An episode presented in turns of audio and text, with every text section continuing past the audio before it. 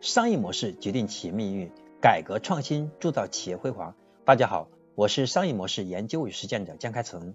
今天呢，我将和大家分享的是商业模式创新课程的第三百一十四讲：即时零售的速度战。消费者对产品的急需求是小时购业务的关键逻辑。即时零售下，二零一九年到二零二零年，中国的即时零售消费者满意因素发生了不小的变化，对品类。丰富程度的关注从百分之五十二点七上升到百分之六十点七，对配送速度长的关注从百分之四十三点六上升到了百分之四十八点三。同时新增了促销活动这一关键点。无独有偶，从近期一些调查显示呢，百分之五十的九五后消费者希望当天就能收到货，有百分之七百分之七的用户希望两个小时之内就可以拿到购买的产品。并愿意为更快的配速支付合理的金钱，这也是京东推出小时购的大逻辑。京东的中长期目标是小时购要在京东用户中做到百分之百分之五十的渗透率。目前呢，京东已有五点五亿用户，百分之五十的渗透率意味着小时购至少要拥有过亿的用户。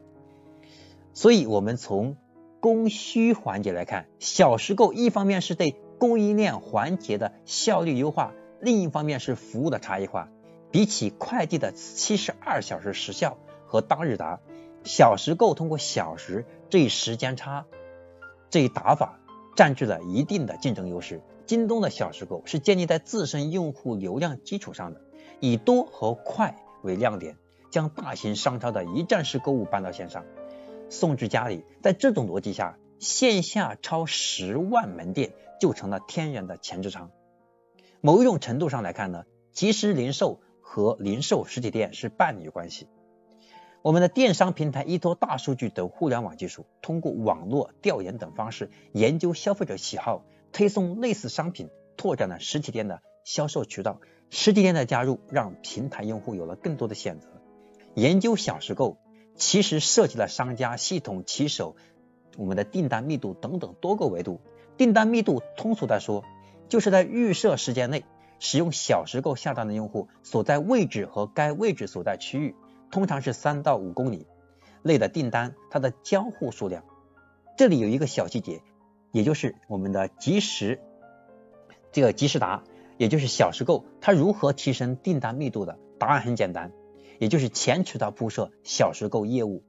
那么通过前渠道铺设小时购，逐渐渗透到到家业务。所以呢，众所周知，消费者的消费习惯是多元的。大部分老年人喜欢在社区附近的实体店购买肉类、生鲜及水果。那么他们认为实体店更加新鲜。年轻人更清淡、更青睐的是我们社区团购或者是网购到家，不但品类齐全、价格实惠，而且省时省力。这些消费习惯往往是我们的商业变革的非常重要的关注点。所以我们要非常注意。叫前渠道铺设，但是一定要研究用户的画像之后，才有可能做到正确的前渠道铺设，否则是一种风险。我是商业模式研究与实践者江开成，那今天我要讲的商业模式创新的课程到这里就结束了。